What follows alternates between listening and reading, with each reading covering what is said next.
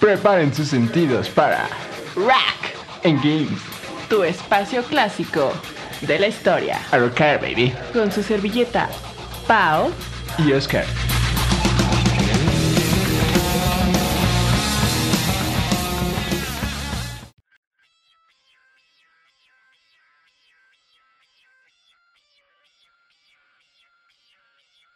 Buenas, otra vez. Hola. Los mismos de siempre. Paola Shin. Para proteger al mundo de la devastación. Y el Oscar Bunny guapa. ¿Cómo están? ¿Cómo están? De nuevo aquí, mi querida Pau. En el Rock and Games. Rack and Games, otra temporada, ¿no es así? Trayendo nuevas cosas. Para usted. ¿Sí, nuevas cosas? Nuevas ideas. según. Hablaremos ahora. Ya hablamos de muchas bandas al principio. Sí, volveremos a hablar de bandas. Claro que sí. Faltan géneros, faltan bandas, bandas. falta todo. Pero en esta ocasión nos enfocaremos en personajes icónicos del rock and roll. O del metal. Porque también hay unos. Sí, claro que sí. ¿Cómo ves, Pau? Íconos, íconos de la música acá, que a usted le gusta. Venimos aquí manejándole. Estoy muy feliz, muy emocionada por volver a hacer esta temporada para ustedes en este Rock and Games. La pasamos muy bien, nos informamos y pues vamos a darle, ¿no? Vamos a darle, comenzamos con quién, mi querida Pau. El poderosísimo güero del rock. Güero de la... No, el Axel Rose. No, ese no era güero. no me, no me cae tan bien. bueno, sí, pero. Sí, pero no. Pues justo hablamos de su, su enemigo, su archienemigo. ¿Quién es? Kurt Kurt Cobain. Kurt Cobain. Kurt Cobain, amigos. Y en la parte de videojuegos les traeremos al dinosaurio verde. Yoshi, por favor, ¿sí? Yoshi. Ay, qué Hablaremos un poco de su historia también, de cómo nació y qué ha hecho ese personaje. Nació en un huevo. Y de Kurt Cobain, qué fue lo que hizo, qué, qué- qué habrá hecho. ¿Qué habrá Pues hecho? vamos a darle, mi querida Pau. A darle. El poderoso Kurt Cobain, mi querida Pau. ¿Cómo conociste a ese personaje, mi querida Pau? ¿Qué, Mm. qué canción? ¿O qué? Yo diría por, por la canción más famosa, ¿no? La mainstream, la más popular en este disco de Nevermind. Smells Like a Teen Spirit, Lithium y Come As You Are. Las tres más famosas que le dieron su fama. ¿Tú también lo conociste por ellas? En efecto, Ujú. estaba. Creo que cuando. pues cuando murió apenas estábamos muy chiquitos.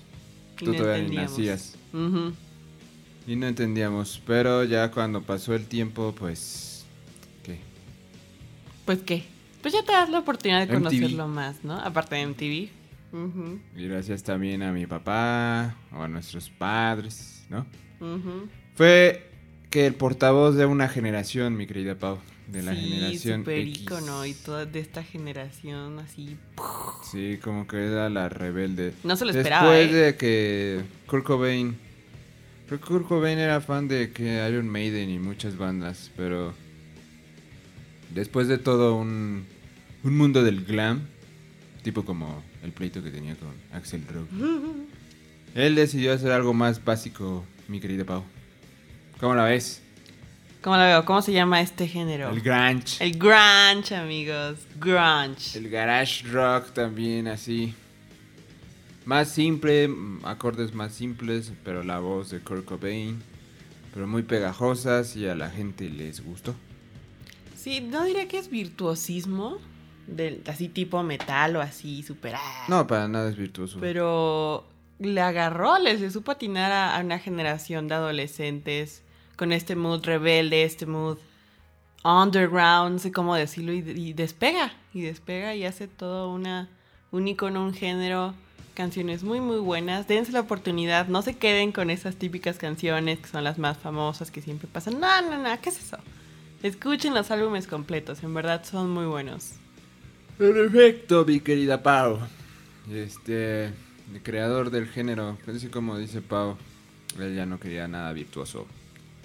Solo quería darse a conocer. Bueno, ni se quería dar a conocer, ¿va? Él no quería, Él amigos. no quería.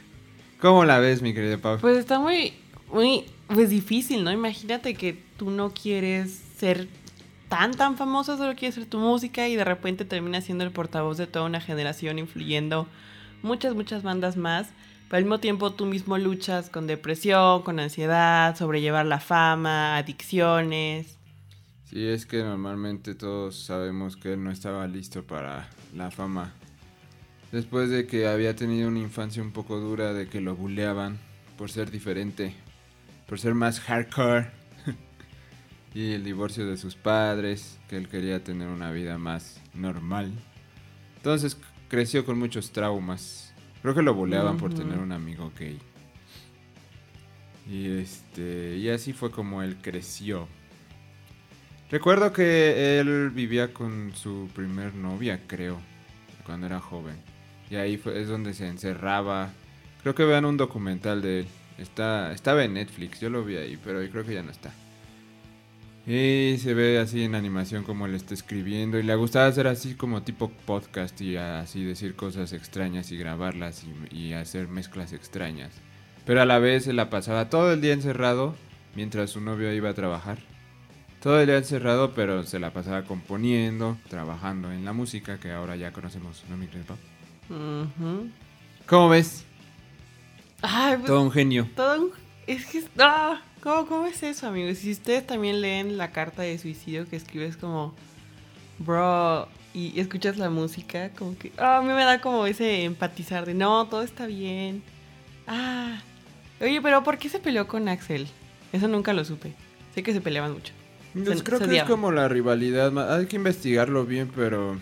mm, ay, el Axel ya ves que es medio. Pues tenía su forma un poco payasona, ¿no? Eh, tipo también este, el de Oasis, el Ian. Eh, iba a decir Ian. Gillian, pero es el Ian Gallagher. Los hermanos Gallagher. Que también creo que tenían pleito con el Axel Rose. Pero es lo que te digo, como que. Como son bandas tan populares, pues quieren ser los más populares, pero llega Kurt Cobain también y hace más. Más este. sencillo la cosa y pega más. Pero así, no sé si lo puedes investigar, mi querida Pau. Claro, Ah, yo, yo siempre, yo he visto videos también, creo que en mismo documental, que incluso les tocaba estar en un festival juntos y sí se odiaban de tú, ¿por qué te vistes así? Y, así. Sí, en efecto. y el Axel también tenía su caráctercillo, ¿no? Pero también Kurt Cobain era muy este. Pues las drogas, la heroína que le gustaba mucho. Había, menciona Dave Grohl y Chris que cancelaba las giras por quedarse a drogarse con su. Creo que sí era su esposa. Este. La Courtney Love. Se quedaban drogando, días se encerraban. Y ella ya embarazada y así. Y ah, todo un caso también, su vida. Un caos, ¿no? Con lo de que no aguantó la fama, creo que todo eso lo, lo mató. Pero imagínate qué nivel de fama que cuando saca este álbum de Nevermind, este, el que todos conocen, el del bebé nadando desnudo por ahí, de este, quita al álbum de Michael Jackson, Dangerous, del número uno Billboard. O sea, ¿a qué nivel de fama llegas que superas a Michael Jackson?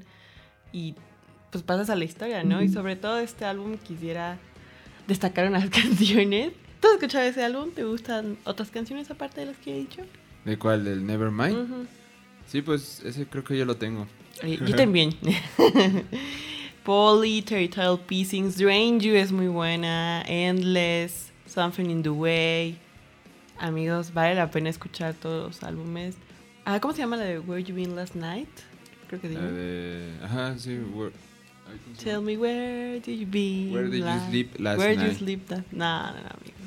Sí, eso se supone, creo que había leído que, que esa se la había cantado, creo que a Courtney Love, porque le había puesto, creo que los, los cachos, mi querido. los cuernacios. Bueno, son cosas muy personales que no queremos, o sea, sí queremos hablar, pero no tenemos 100% el... La... ¿Qué? ¿La qué? No estamos 100% seguros, mi querida Pau. Pero son las cosas que se han dicho que también que por eso se suicidó, porque no aguantó eso. Y más lo de la fama y X cosa, ¿no? Y que se pegue el escopetazo. Aparte, perteneciendo, perteneciendo al club de los 27, ¿no? Otro del club de los 27, mi querida Pau. Ujú. Sí, es muy ¿Por extraño. qué crees? ¿Porque a esa edad te da la loca? ¿Quién sabe? Bueno, Cuéntanos, sí, tú que ya has pasado esa edad. Los, Los 20, pues uno está aprendiendo. Por eso yo creo que la mayoría preferiría. O sea, sí preferiríamos volvernos famosos desde los 20, pero como que uno está muy inmaduro. Si uno si no es famoso, hace cosas muy locas, mi, mi panquecillo. este, ahora imagínate esas personas que tienen toda la fama, todo el dinero, pues ya se pueden petatear a los 20. Ahí está el caso como el, el ¿cómo se llama este? El Justin Bieber. que también ha sido todo un caso, ¿no? Pero, fuchi. Pero, imagínate. Entonces, y bueno, Kurt Cobain, mi querida Pau. Este, guitarrista zurdo, de hecho. Mm, Guitarrista zurdo. Eso no me la sabía. Sí, en efecto. Este.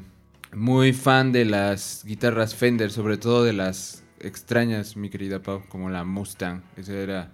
Ya hay un, un modelo signature del Kurt Cobain. Bonitas guitarras, pero son como para ese género. Para echar el rayonazo, mi querida Pau. El rayonazo. Algo muy icónico también de Kurt Cobain fue el, lo que estabas hablando de, ¿De qué? del Unplug. Del Un Unplug. conciertazo. Es bueno, es creo que el único Unplug que me gusta. Eh, Sí, vi otro, pero no me acuerdo cuál. Pero sí, ese es- está muy bueno. La gente moría por entrar ahí. mío. No, imagínate. Y aparte de eso, aparte de marcar todo un género, también en la moda, amigos. Que somos muy fashion aquí. Sí. Tenía una forma Muy de... fashionistas. Muy fashionistas, amigos. Vayan a verlo, otro podcast en Frecuencia SEM. Esta forma de vestir super grunge, ¿no? De hecho, Pantalones, este. aguangado, las ajá, camisas de cuadros. Playeras largas que. No sé, estaba muy extremo en los noventas esa moda. Sí, muy extremo. De hecho, hay una entrevista con Alicia Silverstone de la, de la película de Clueless. Y donde ella sale, no se lo ubicas, sale con un traje amarillo, así completamente, muy fashion la niña. Pero justo te explica que estaba en los 90 era el super hype vestirte así. Ujú. Era grunge. Imponiendo modas de grunge. ¿Y los, los de metaleros odi- odiaron al grunge? ¿No sabes? Mm. Eh, no, creo que no. Caían bien. Sí caían bien. Creo que no, la verdad, porque sí, mis amigos metaleros sí les gusta Nirvana. Es que yo creo que mínimo una canción de Nirvana te gusta. Mm. Porque sí suenan medio... pe- Son, son pesados. O sea... Sí, tienen sí, unas sí muy, muy pesadas. Un estilo pesado. Y también sus letras son un poco como, tipo la de Viólame, ¿no? Ajá, Rape Me. O en otra habla de que Imagínate, son creo que imaginario. Hay una entrevista de que les ponen a jovencillos de esa época esa- le- que, hace, que escuchen el disco y sí se sacaron así de onda con, la de Rape Me, por ejemplo, de Viólame, en los noventas, cuando ahora ya es algo así como, pues bueno, X, ¿no? ¿no? Pero póngase a ver todas las letras y de alguna manera también, pues, todos los artistas, ¿no? Cómo sacan su inconsciente en el arte y ahí ves cosas que es como, ¿qué? ¿Tú compusiste esto? Aparte del Nevermind, otro álbum muy bueno es In Utero, Bleach, el Unplugged, claramente, y de ahí, pues, puros álbumes recopilatorios, amigos. En efecto. Ujú. Vamos a tener que dejarle un poquito a- porque podemos hablar todo el programa de Kurt Cobain, pero tenemos que pasar al Yoshi. Chance en el otro programa seguimos un poco con esto, mi querida Pau. En efecto, también si ustedes saben algo, pues coméntenos, ¿no? Mándenos todo lo de Kurt Ahí en Cobain. Facebook, ahí en Instagram. Pasemos al dinosaurio verde. ¿Qué nos puedes decir de él? ¿Cuándo lo conociste tú?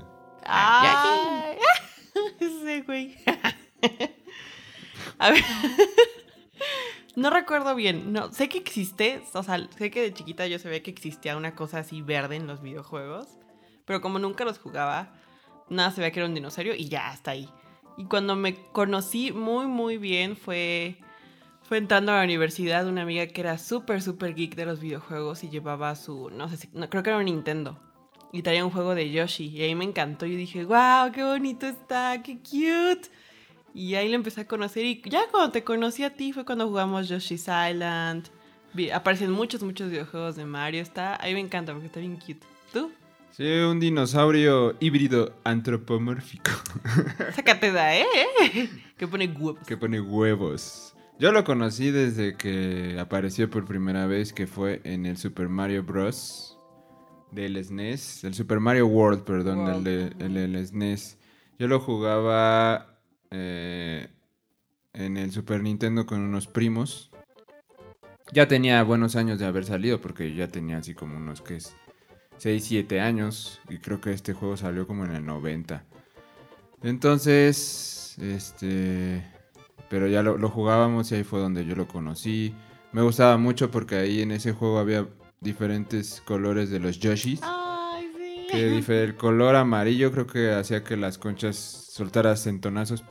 Bueno, el, el Yoshi morado volaba con cualquier tipo de concha.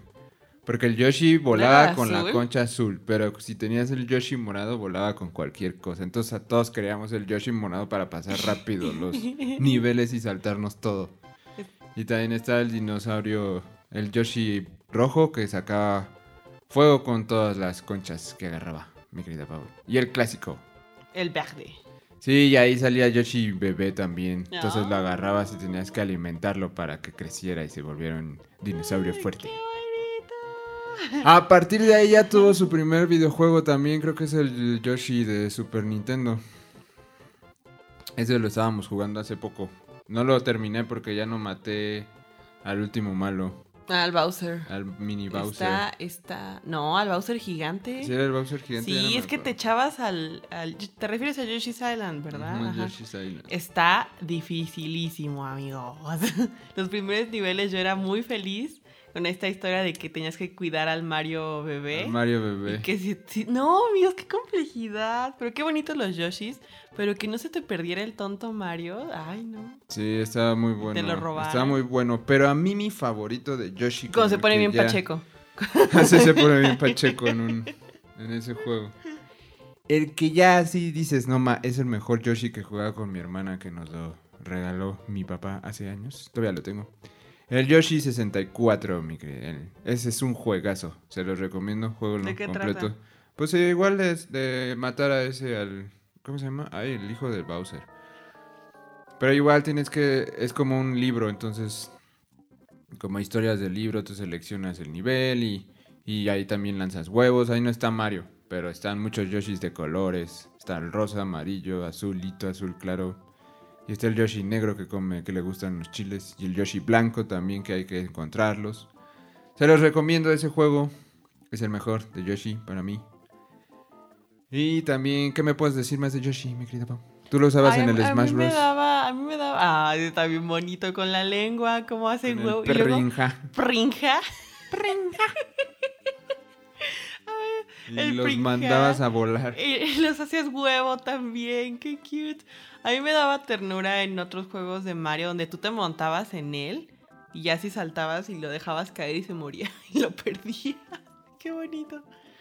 Pero Pues no. Creo que ya te voy a interrumpir, mi querida. Ay, amigos. Amigos. Se nos acabó el programa, porque si nos seguimos, te digo, yo creo que vamos a hacer de estas secciones dos partes, porque no, no podemos terminar en una Esto hablar de un. Sí, entonces en el que sigue les traemos otra vez a los dos, al Kurko y al Yoshi. ¿Cómo ves, mi querido? Me parece. Jalo, acepto, confirmo. ¡Vámonos! Vámonos, vámonos. Escúchanos. Todos los miércoles a Apóyanos. las 7 pm, frecuencia SEMO, capítulos en Spotify. Nos vemos. Ra.